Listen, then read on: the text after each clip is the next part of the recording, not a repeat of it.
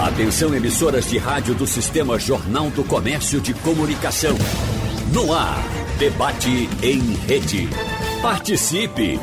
Rádio Jornal na internet. www.radiojornal.com.br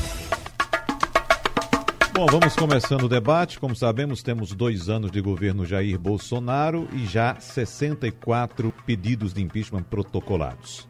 Que é que explica a pressão política enfrentada pelo presidente Jair Bolsonaro?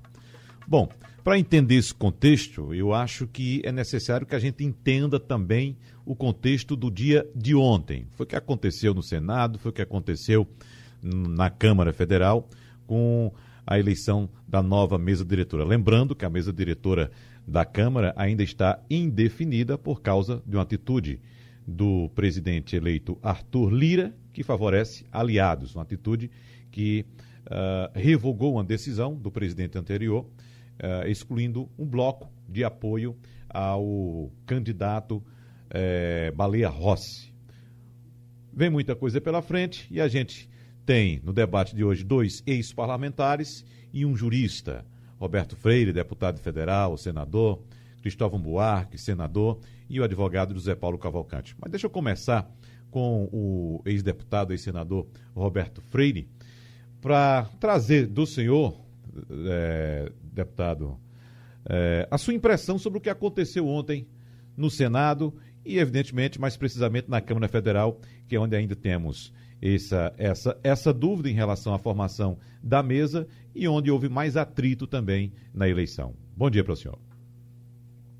Bom dia. Olha, é um prazer uh, estar aí com você, Wagner, e com esses dois amigos e que representam uh, exatamente o que de mais importante uh, nós temos do ponto de vista é, no campo jurídico e na política, é, o Zé Paulo e Cristóvão.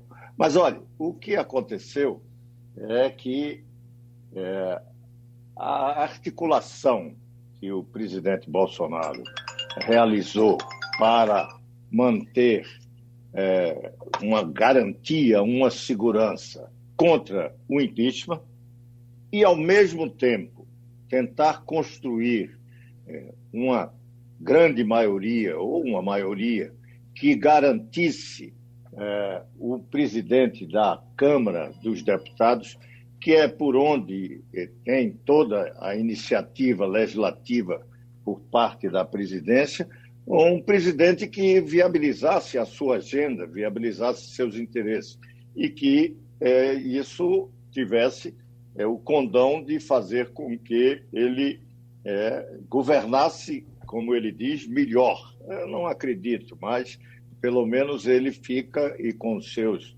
é, aliados dizendo que o Congresso impedia. A raio do Brasil se não fosse é, a Câmara e, o próprio Senado, é, no, no, ano de 2020 da pandemia, é, articulando e votando projetos importantíssimos para enfrentar a pandemia, coisa que Bolsonaro, pelo seu negacionismo, ainda não enfrenta até hoje. Né?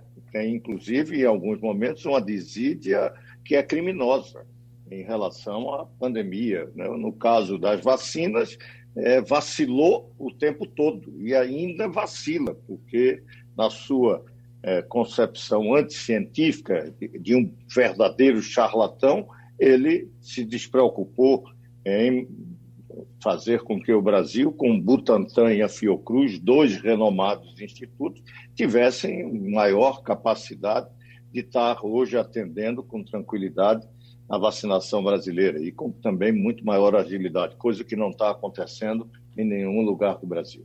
Mas é o que aconteceu ontem é que nessa articulação ele foi bem sucedido. Claro, também com um, um pior do, dos mundos na política e na relação entre executivo e legislativo, a partir de uma cooptação com recursos. Né? É, e esses recursos, inclusive, é, com verbas extraorçamentárias, ou seja, foram 3 bilhões que foram é, dispersos e distribuídos para que tivesse uma maioria, como teve numa vitória cachapante é, em ambas as casas. É. Ou a diferença que se pode ter é que é, parece que o presidente do Senado é um político minimamente civilizado, ou civilizado, vamos tirar o minimamente. O minimamente deixa para o Arthur Lira, porque a sua passagem já criou exatamente esse problema de não respeitar uma decisão é, do presidente anterior. E nós vamos ter ali é, um, uma conflagração política com a presidência e que se o Arthur Lira não tiver cuidado, ele pode não ser Severino Cavalcante, mas ele pode ter um enfrentamento que teve Severino Cavalcante. E ele, evidentemente, tem uma biografia, ou talvez até uma folha corrida, que pode indicar que isso ocorra. Professor Cristóvão Buarque, 64 pedidos de impeachment agora, sob a gestão Arthur Lira. Teremos uma pedra em cima dessa montanha de processos? Primeiro, além de cumprimentar esses dois amigos conterrâneos, eu quero dizer que eu votei, lembrar que eu votei pelo impeachment da presidente Dilma e continuo achando que, apesar de todo o preço que eu paguei pessoalmente, foi um voto coerente e que foi correto do ponto de vista da defesa da responsabilidade fiscal que o Brasil precisa assumir. E eu acho que ao impedir uma presidente que não cumpriu isso, demos um recado. É, e também pela coerência com meus discursos críticos que eu fazia à condução da, da presidência dela. Mas e quem votou pelo impeachment da Dilma, e quem votou pelo impeachment do Collor, tem que defender o impeachment do Bolsonaro com mais razão ainda. Collor e Dilma erraram. Bolsonaro destrói. Só que eu acho, respondendo a sua pergunta, que esse impeachment não deve vir. Por isso que o que nós temos que debater agora é como fazer esse impeachment em 2022 na eleição, impedindo a reeleição dele. Esse é que vai ser o impeachment possível, que não depende do Lira. Depende de nós, os democratas que somos contra o Bolsonaro, termos capacidade de atrair os eleitores. E para isso que eu acho é que nós devemos nos unir já no primeiro turno. Eu tenho impressão que a ideia de, como tem dois turnos, nós nos dividimos e lá no segundo turno a gente enfrenta o Bolsonaro, pode levar a que no segundo turno cheguem Bolsonaro e um representante de um grupo extremista. Porque em tempo de extremismo, os extremistas são 15, 20, 25%. Eles conseguem chegar ao segundo turno se os não extremistas estiverem divididos. E no segundo turno, mais uma vez a eleição vai ser entre quem tem menos rejeição e não quem tem mais encanto para o Brasil.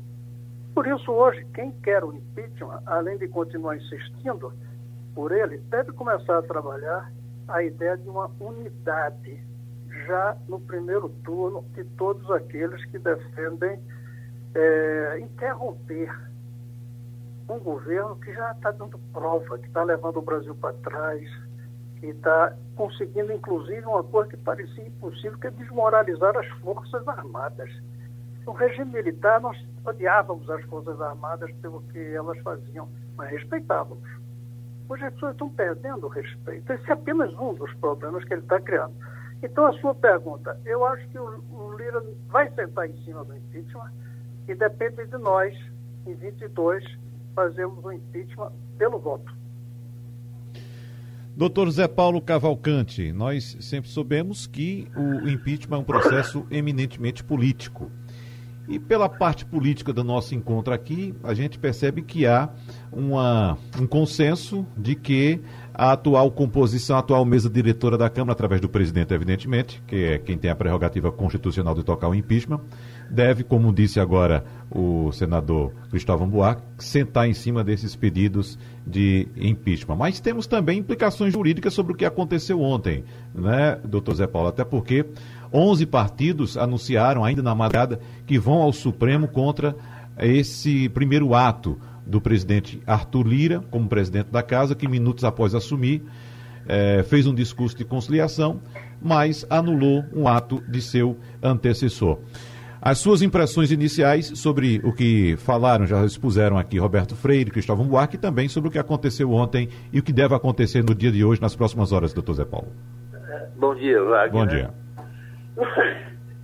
São duas lendas brasileiras, não é nem pernambucana. Dois amigos queridíssimos que o Brasil todo respeita e admira. Eu tive mais sorte com o Roberto, que eu ouvi o que o Roberto disse. O Cristóvão aparentemente falou, não ouviu uma palavra, o que é muito ruim para mim, mas depois vou tentar recuperar. O problema é o seguinte, vamos, vamos começar do começo, Wagner, para acabar na decisão de ontem. O impeachment brasileiro se inspira no impeachment americano.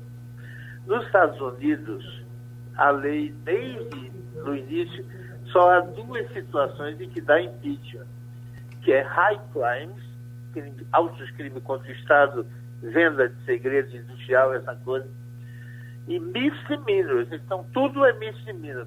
Aí você vai para a literatura jurídica, misdemeanors é tudo o que o Congresso achar que é misdemeanor. É uma espécie de decoro parlamentar. O, o que o Congresso achar que é falta de decoro, vale lá. Lá houve três impeachments, três tentativas. O primeiro de Andrew Johnson, em 1868, que foi acusado de ter demitido o seu ministro do Exército. Repara que loucura. E escapou por um voto, porque só teve 35 votos pelo impeachment no Senado americano e ele precisava de 36. O segundo de Nixon, que renunciou porque sabia que iria ser caçado, e, e a acusação central nem foi a invasão de Watergate, foi ele ter mentido no início ao dizer que ah, não autorizou o Watergate.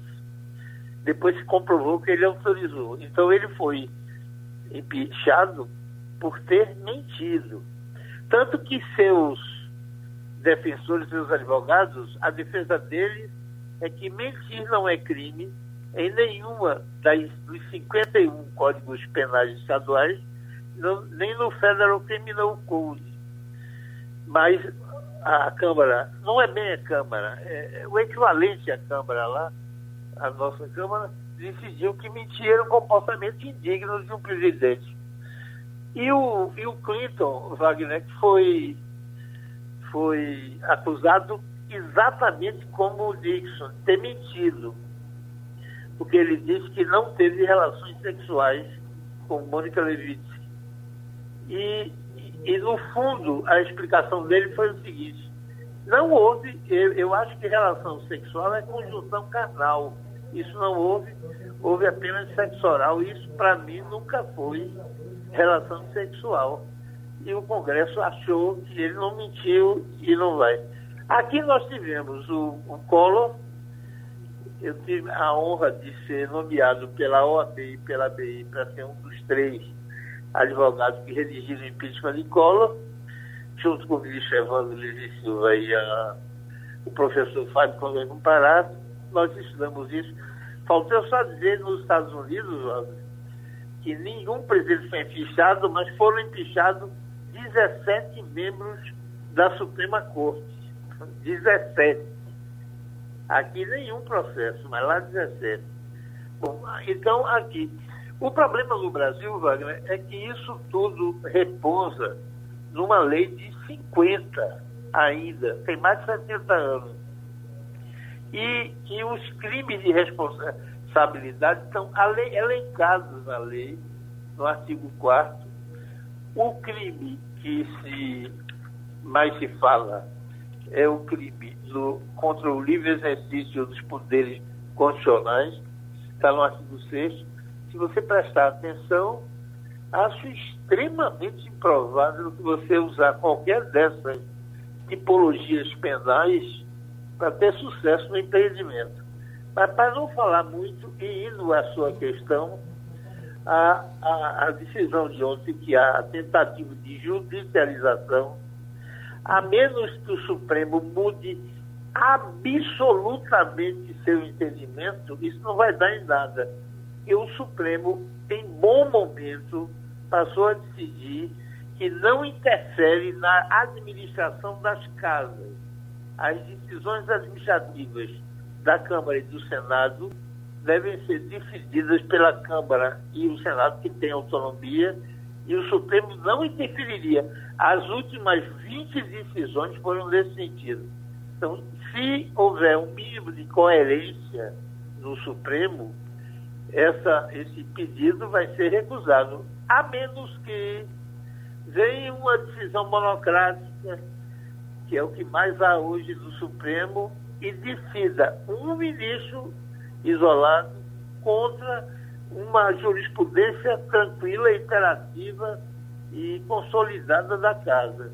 Então, se houver um mínimo de razoabilidade, a Câmara vai ter que decidir às 11 horas, a partir de agora, o que é que vai decidir, o que é que vai ser.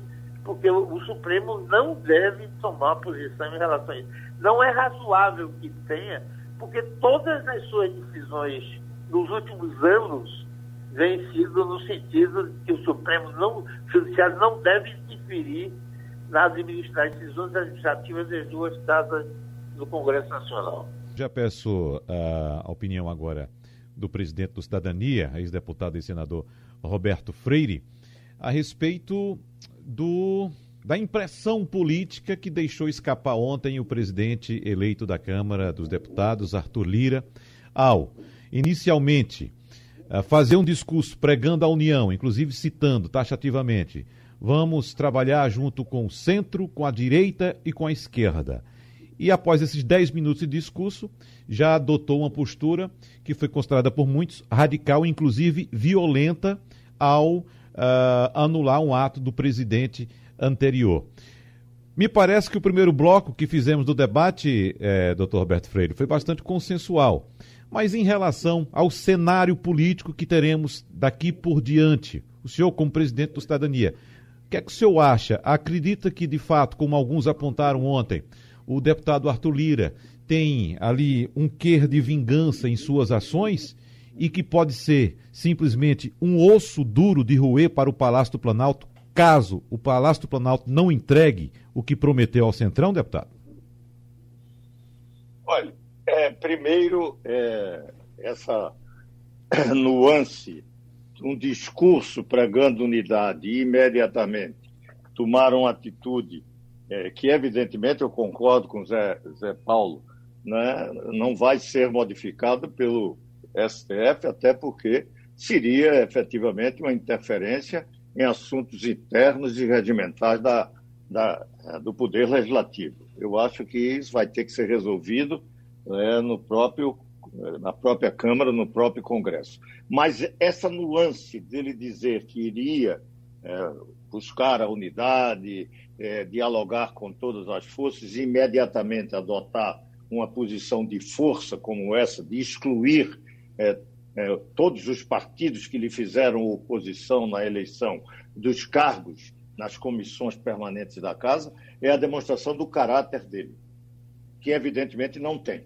Né? E isso já é comprovado. Ele é uma figura que inclusive dizem também que é tremendamente vingativa. Então, se vamos ter isso, nós vamos ter uma Câmara conflagrada.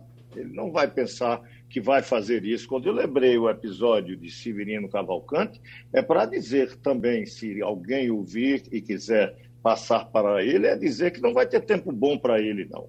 E segundo, aí eu queria dizer, olha, esse episódio foi muito importante, claro, mudou certa correlação de força, retirou da presidência da Câmara é, a, um, uma figura que se destacou, inclusive, é, durante o seu último mandato, é, se contrapondo, fazendo um contraponto claro às atitudes antidemocráticas de Bolsonaro e ele, representando, no caso, Rodrigo Maia, representando a institucionalidade do Estado de Direito, a, a, independência do Congresso Nacional frente ao Executivo, tudo isso importante e que mudou como correlação de força, uma presença maior do, do Bolsonaro. Mas uma coisa não mudou, é o processo. Processo que, de realidade que nós estamos vivendo. Nós estamos enfrentando e vamos, talvez, enfrentar uma crise econômica ainda maior.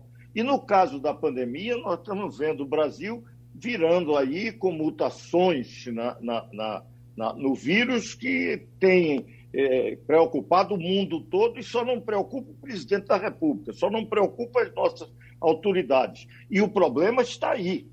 Né? Você chegou ao cúmulo, e isso é algo chocante para qualquer ser humano, de você ter um governo que permitiu, tendo sido alertado, permitiu que brasileiros morressem por asfixia. Não foi Covid, vírus, nem coisa alguma, não. Foi asfixia, falta de oxigênio em hospitais brasileiros. E o presidente da República, o senhor Bolsonaro, disse que não é responsável por isso. É um irresponsável. É crime, não é só crime de responsabilidade, que é muito político, e Zé Paulo mostrou aí na sua origem, até porque o impeachment no Brasil vem desse instituto impeachment norte-americano. A gente, em 50, definiu tipificações maiores, mas continua um crime político e politicamente julgado pelo Congresso Nacional. Ele é não apenas é criminoso por responsabilidade, ele é criminoso por crime comum, por desídia. Isto é que é grave, e não foi a primeira. Nós estamos com vários problemas. E por isso é que eu quero dizer, mesmo mudando a correlação de forças políticas, por essa eleição na Câmara dos Deputados e no Senado, o Senado menor, até porque já disse, o Rodrigo Pacheco é de outra outra formação. É, se disse que vai é, governar, né, vai gerir o Senado com todos do ponto de vista político, eu acredito que irá fazer. Mas o que, o que é importante dizer é que, como essa realidade não muda, o que cabe a nós, aí entrando no, no objetivo é, que foi anunciado do programa, cabe a nós, da oposição, continuarmos com a luta pelo impeachment do senhor Bolsonaro. Até porque, se a sociedade assim entender e se mobilizar, toda essa maioria que estava lá ontem apoiando o senhor Arthur Lira pode ser uma maioria a favor da, do impeachment, tal como aconteceu com Collor e aconteceu com Dilma. Eu participei dos dois impeachments. Portanto, eu sei que esse centrão, ou a maioria que pode estar sustentando o governo, se a sociedade decidir que esse governo causa muito mais mal ao país continuar no exercício do mandato do que ser retirado pelo impeachment, eles mudam essa posição. A pressão da sociedade e o nosso Congresso é muito permeável à pressão dessa sociedade. Por isso que eu estou dizendo, não paralisou o processo nem a realidade que aí está. E nós devemos continuar na luta em relação ao impeachment do senhor Bolsonaro. Doutor Zé Paulo Cavalcante, é, doutor Roberto Freire falou aqui, apontou alguns possíveis crimes cometidos pelo presidente da República. Eu estou lembrando aqui que na sexta-feira passada, alguns juristas entraram com uma representação criminal na Procuradoria-Geral da República contra o presidente por crimes contra a saúde pública durante a pandemia. E para embasar esse documento que foi enviado, acredito que o senhor acompanhou, os juristas recorreram ao artigo 267 do Código Penal Brasileiro, que versa sobre o crime de causar epidemia mediante a propagação de germes patogênicos e afirmam que o presidente aposta na disseminação do vírus como estratégia de enfrentamento à pandemia. E também acusam o presidente Bolsonaro de infração de medida sanitária preventiva, emprego irregular de verbas ou rendas públicas, prevaricação e perigo para a vida ou saúde de outrem. Seria esse outro caminho para a deposição do presidente ou o senhor não acredita nessa possibilidade? O, o Wagner, há um pensador americano que Herman que diz que alguns assuntos são só para loucos e entendidos.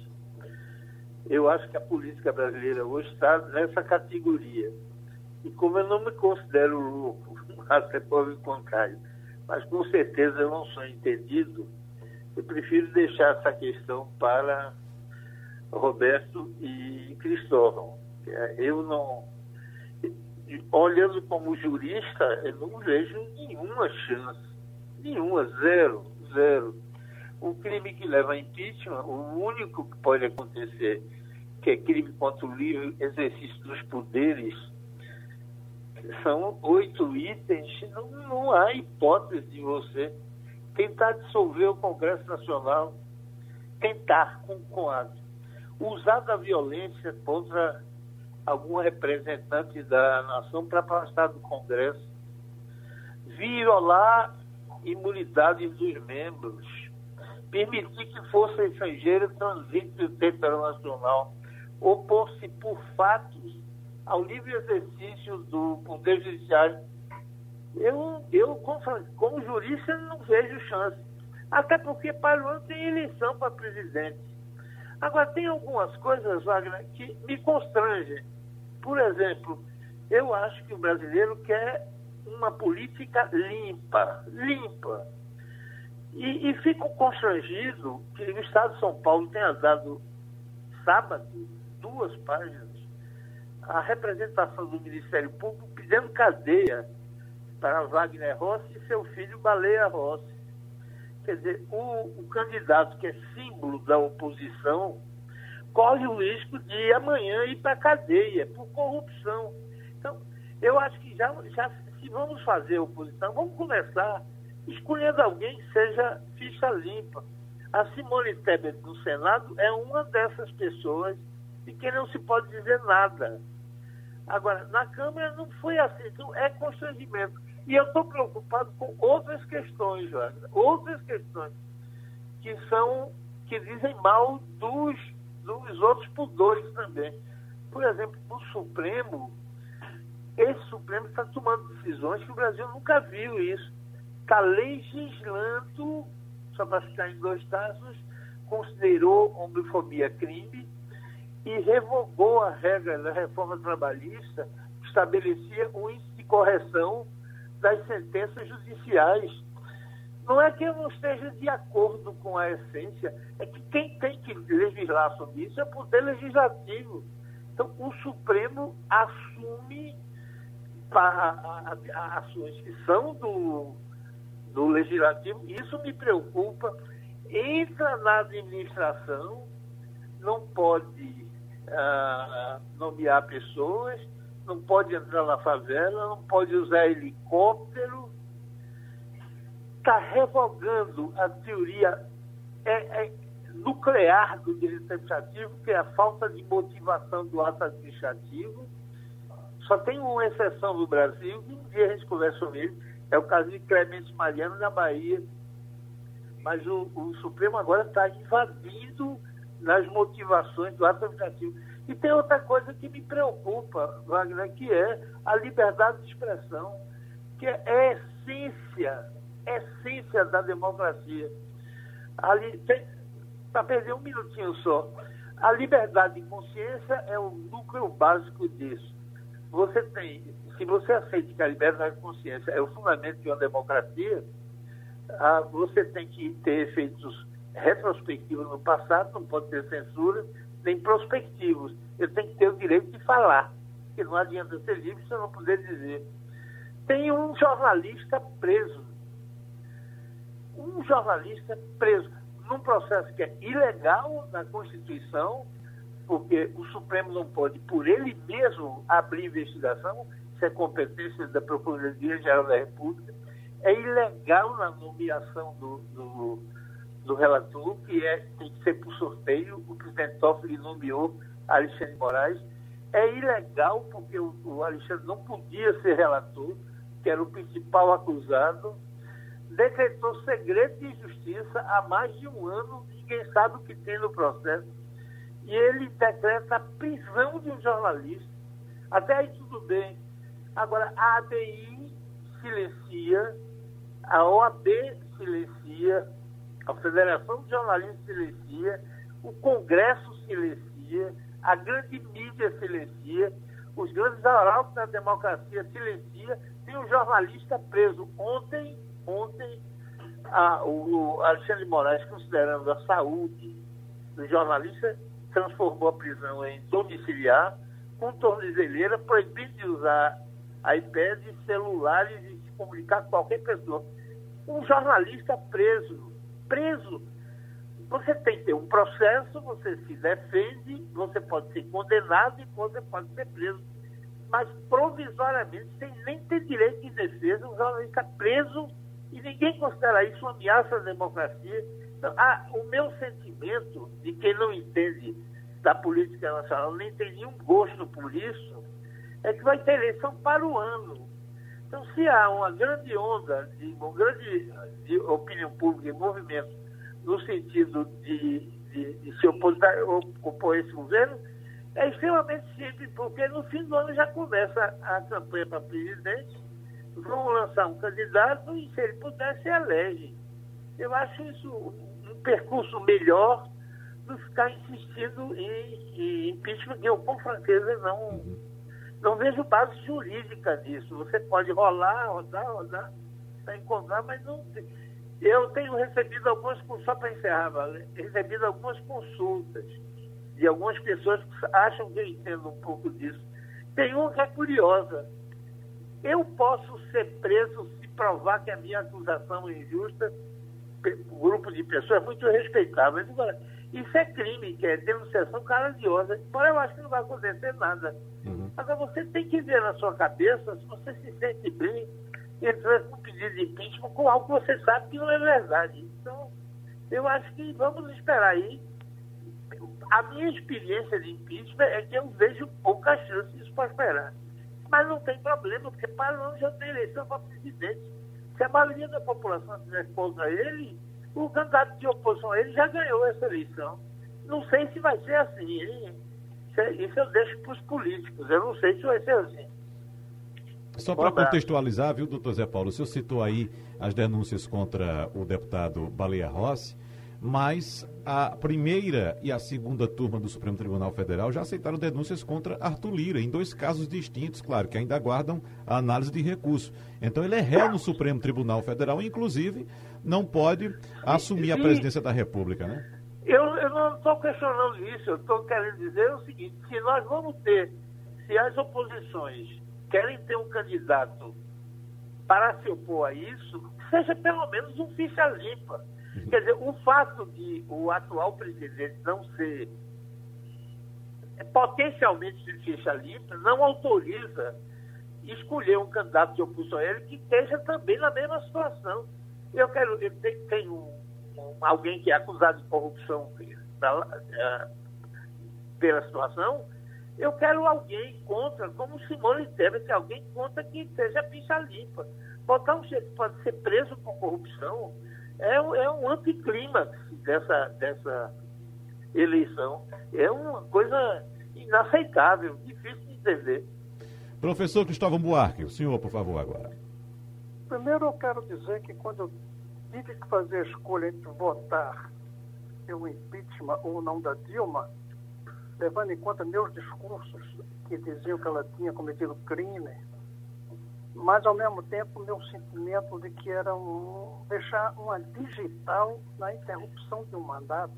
Eu consultei muitas pessoas, uma delas foi o Zé Paulo. E o Zé Paulo me deu, não vou dizer incentivo, não vou dizer, mas a conversa com ele, ele que eu deveria votar pelo impeachment. E se a Dilma cometeu erro, e a gente pode dizer que erro está perto de crime em alguns casos, o Bolsonaro muito mais. Eu não sei se do ponto de vista do chamado ao pé da letra, qual dos dois foi mais. O caso que o Roberto falou, de não, da incompetência de deixar pessoas morrendo, mas não só isso, Roberto. Mentir dizendo que fez isso porque o Supremo Tribunal mandou ao impedi-lo de atender. O Supremo Tribunal não fez isso. Essas são coisas que eu acho que justificariam. Além disso, o fato de faltar pouco tempo, no caso da Dilma eram poucos meses mais que faltavam.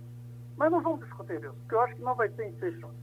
Eu quero discutir, aí sim, é, levando em conta, o Roberto falou muito, se o povo for para a rua, se não sei o quê. Eu posso também querer argumentar, se o povo não for para a rua, que é uma possibilidade também, se o Congresso não levar em conta o povo na rua, que é uma possibilidade também, nós devemos estar prontos para ganhar a eleição em 22 e derrotar o Bolsonaro.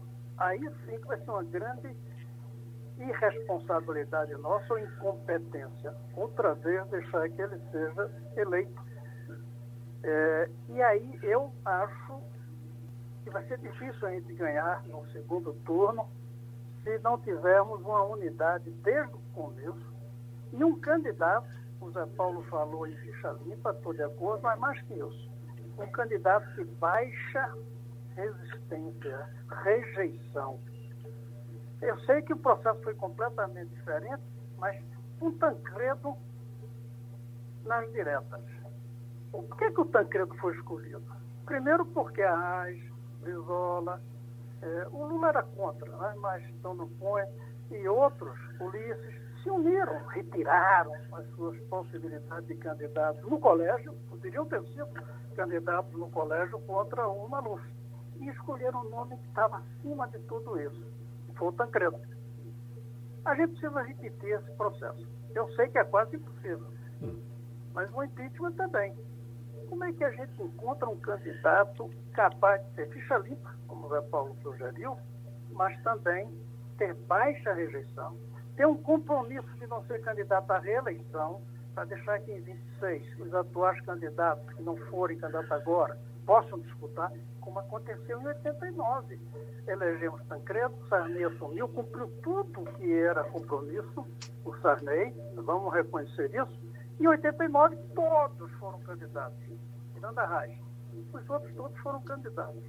Se não fizermos isso, a meu ver, vamos chegar ao segundo turno repetindo 2018. E as pessoas vão, vão votar em quem tem menor rejeição. E a gente pode provavelmente reeleger o Bolsonaro. Para mim, tão importante hoje quanto lutar pelo impeachment é lutar pela unidade dos que entendem que o Bolsonaro é algo nocivo para o Brasil. Professor Cristóvão, os partidos que se uniram em torno da candidatura de Baleia Rossi, uh, pelo menos aparentemente, tinha esse entendimento que o senhor acaba de citar. Mas o senhor ainda crê em unidade depois do cenário que acompanhamos ontem no, no, na Câmara dos Deputados? Se você chama crer no sentido de acreditar que vai acontecer, eu digo que não. Se você chama crer no sentido de que há argumentos que justificam lutar por isso, aí eu creio. Eu creio que em alguns momentos a gente tem que lutar por algo impossível. O impeachment é quase impossível. Talvez mais ainda do que essa unidade. Eu creio que a, a bandeira na política é, tem que lutar. Roberto Freire discorda. Pois não, doutor Roberto? Discordo, claro. Olha, não é. é não, a, a, a luta política, você tem o objetivo, mas você tem que levar em consideração o que é da conjuntura. Você tem que pensar o que vai fazer hoje. Hoje, a, a, a, oposição não é ainda discutindo qual será o candidato, como vai se dar a unidade. Não, a luta hoje é tentar construir o que se tentou e por traição não aconteceu, ou por venda de votos não ocorreu.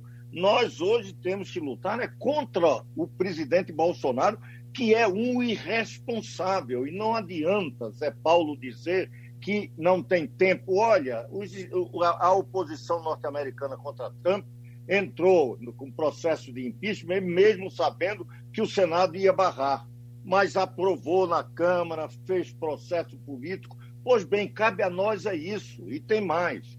Não tem que ter filigrana jurídica na questão do impeachment, porque impeachment é decisão política. Ele mesmo, quando mostrou na sua origem nos Estados Unidos, até a Câmara considerar que é falta de decoro ou mentira, isso é motivo suficiente. Por quê? Porque não é um processo jurídico. Eu não preciso de ter advogado, não preciso de um juiz, nem nenhum tribunal. Eles não interferem nesse processo. Esse é um processo político que, no presidencialismo, substitui com muito mais dificuldades, claro, obstáculos, eh, coros qualificados, do que a moção de desconfiança no regime parlamentarista de, derrubando o governo, gabinetes. Então tem que entender que essa é a luta política. E essa é a luta política nossa, agora, neste momento. Inclusive para fazer frente à derrota de mostrar que a oposição não entrou em de depressão, não entrou no PAC, não se desconstruiu. A continuidade do que se tentou fazer vai se refletir neste processo.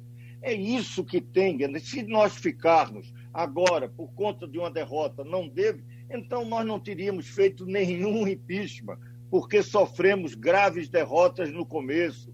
Não pensem que Dilma não era forte, não pensem que o PT não tinha rep representação, não tinha presença na sociedade, tinha e muita, e ainda tem.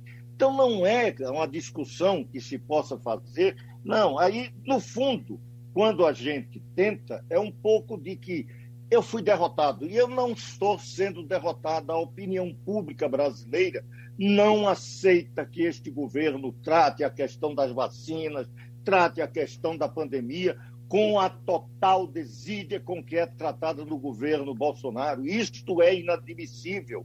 Isso é algo que choca a sociedade brasileira, porque choca a sociedade mundial é o único presidente que é contra a ciência, negacionista e, inclusive, debocha daqueles que, porventura, se preocupam com as mortes, com as vidas que são ceifadas, até mesmo por falta de oxigênio nos nossos hospitais. Isto é de algo inadmissível se ter um presidente desse e a sociedade achar que não, porque falta pouco tempo. Não tem tempo para isso. O tempo é hoje e agora. Doutor Zé Paulo Cavalcante já pediu a palavra, uh, certamente para responder ao presidente do Cidadania, Roberto Freire. Eu já acrescento também, na sua, na sua colocação agora, doutor Zé Paulo Cavalcante, um questionamento. Uh, qual a diferença que existe agora entre o, o período pré-impeachment de Dilma e esse período agora de Jair Bolsonaro? Por que Dilma mereceu o impeachment e Jair Bolsonaro não merece? Boa, é, Vamos, vamos por partes, né? como dizia Jack. O primeiro, Roberto.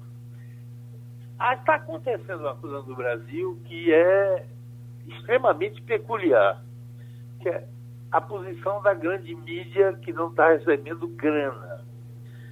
Ah, o New York Times, todo mundo sabe, é democrata. Tanto que nas eleições ele faz um editorial dizendo: eu vou defender a candidatura do Partido Democrático. Ele dá ao leitor o código antes.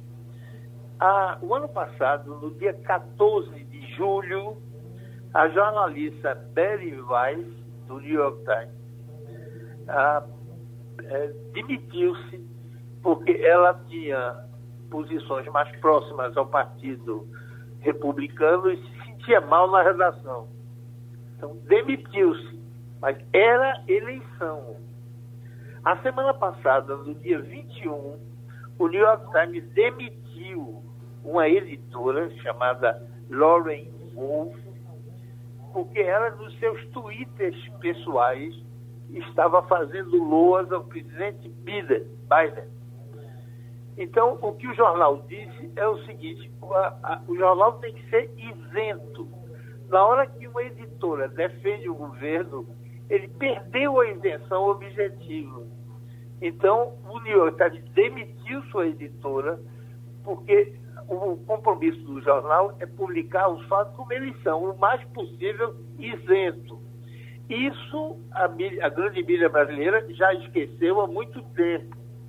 O meu receio, Roberto, é que ah, na rua o sentimento não seja a mesma coisa dos jornais e das televisões. Por exemplo, o caso de Manaus. A decisão do Supremo não foi o que ele, o presidente diz, mas não foi o que você diz. Porque a, a, o artigo 22 da Constituição estabelece que são responsáveis pela saúde a União, os estados e os municípios. Se houvesse um mínimo de racionalidade, ia ser a União fixar as regras gerais, estados o supletivo e municípios nas situações. O que o Supremo disse é que estados e municípios estavam livres, livres para tomar decisões que melhor considerassem adequadas. Não disse que, o, que, o, que a União não podia interferir, mas disse que estados e municípios eram livres. O caso de Manaus, o presidente, o governador do, do Amazonas, teve um pedido de prisão por corrupção requerido ao STJ. Não foi desferido porque o ministro pernambucano Chico Falcão negou, mas continua o processo e ele corre o risco de ir para a cadeia por corrupção. A sua secretária de saúde está presa, está na cadeia por corrupção. O prefeito, a menos que eu esteja enganado, está recém-eleito, está preso por corrupção. O governo federal mandou 8 bilhões para o Amazonas para cuidar da pandemia. Foi torrado com essas corrupções em que as elites políticas se enriqueceram. E foi avisado quatro dias antes, quatro dias antes do colapso. Será que o governo federal é o verdadeiro e único responsável por aquela tragédia? A grande mídia diz que sim. É, a meu sentimento no meio da rua é de que não é assim não, mas eu posso estar enganado. Não quero me meter nisso, que é política, mas acho que nós estamos. A democracia brasileira está mal. Mas a última fala eu queria falar, me dirigir a Cristóvão. Eu conversei com o Cristóvão no episódio de Dilma e disse a ele que o meu sentimento que Dilma havia perdido a capacidade de governar no meio de uma crise econômica sem tamanha. Não foi a primeira vez. Eu só queria lembrar que em 1964, no dia 15 de março, 15, o presidente Goulart baixou um decreto-lei estabelecendo preço de aluguel.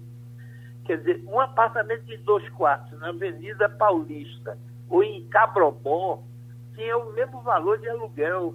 Isso é um delírio, isso é perder a conexão com a realidade. Então, o meu sentimento de ser Cristóvão, a Dilma, eu tenho uma relação pessoal boa e acho, sempre me tratou com enorme simpatia e a recíproca foi verdadeira. O meu sentimento é que Dilma tinha perdido a capacidade de governar. Por isso é, é que eu sentia que estava na hora de o Congresso ter um gesto para, no meio de uma crise econômica avassaladora, retomar mínimos de normalidade. E o presidente Temer só não conseguiu isso por causa daquela gravação do Joel Batista.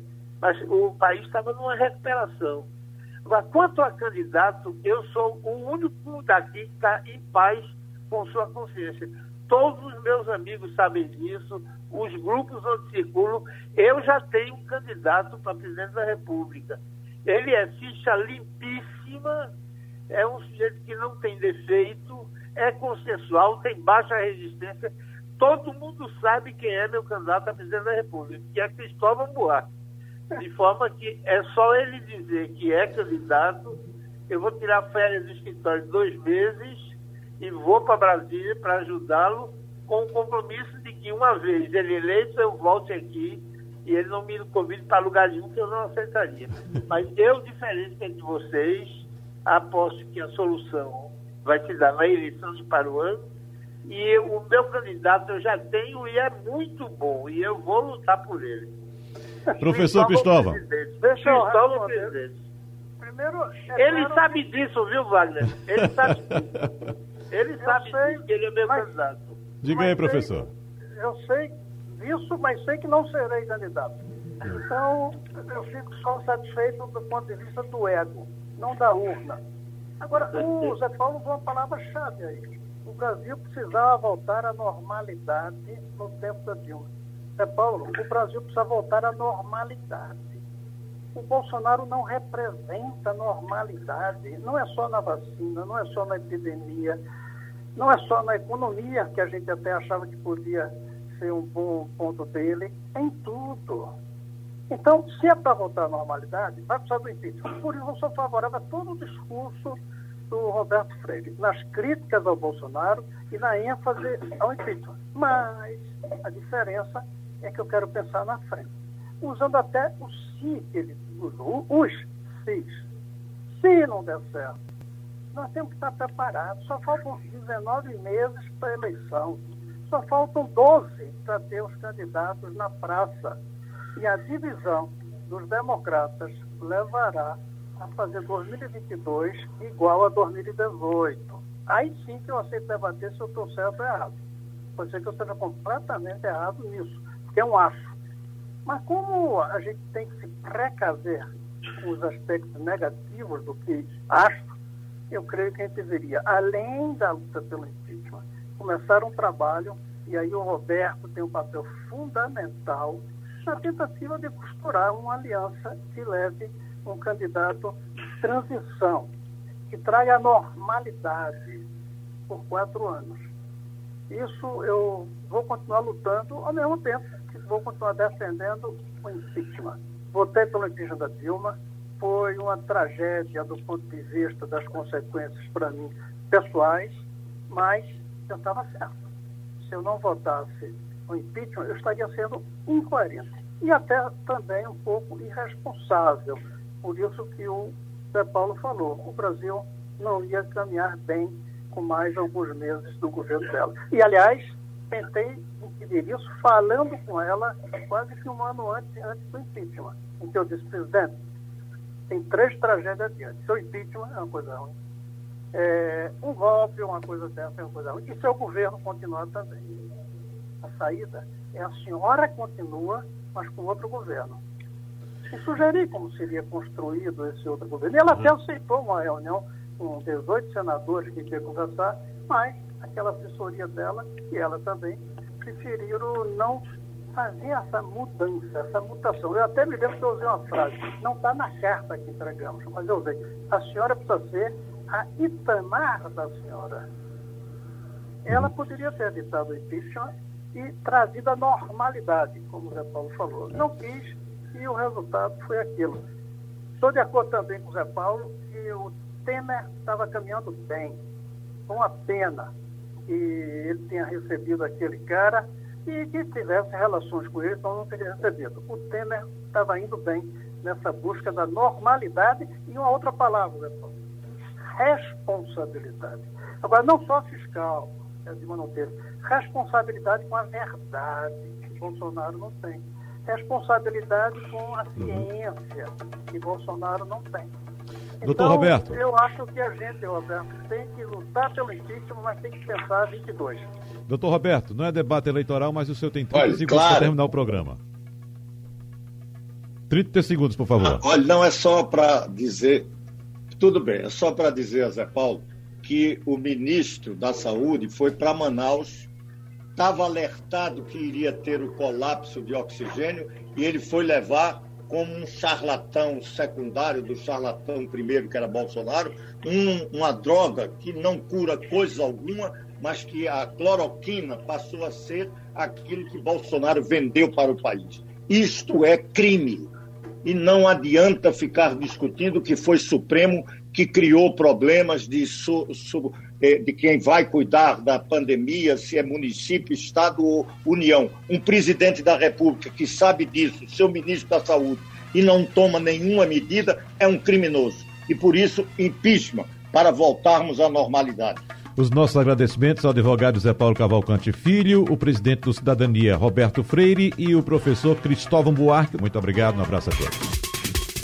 Sugestão ou comentário sobre o programa que você acaba de ouvir, envie para o e-mail ouvinte@radiojornal.com.br ou para o endereço Rua do Lima 250, Santo Amaro, Recife, Pernambuco.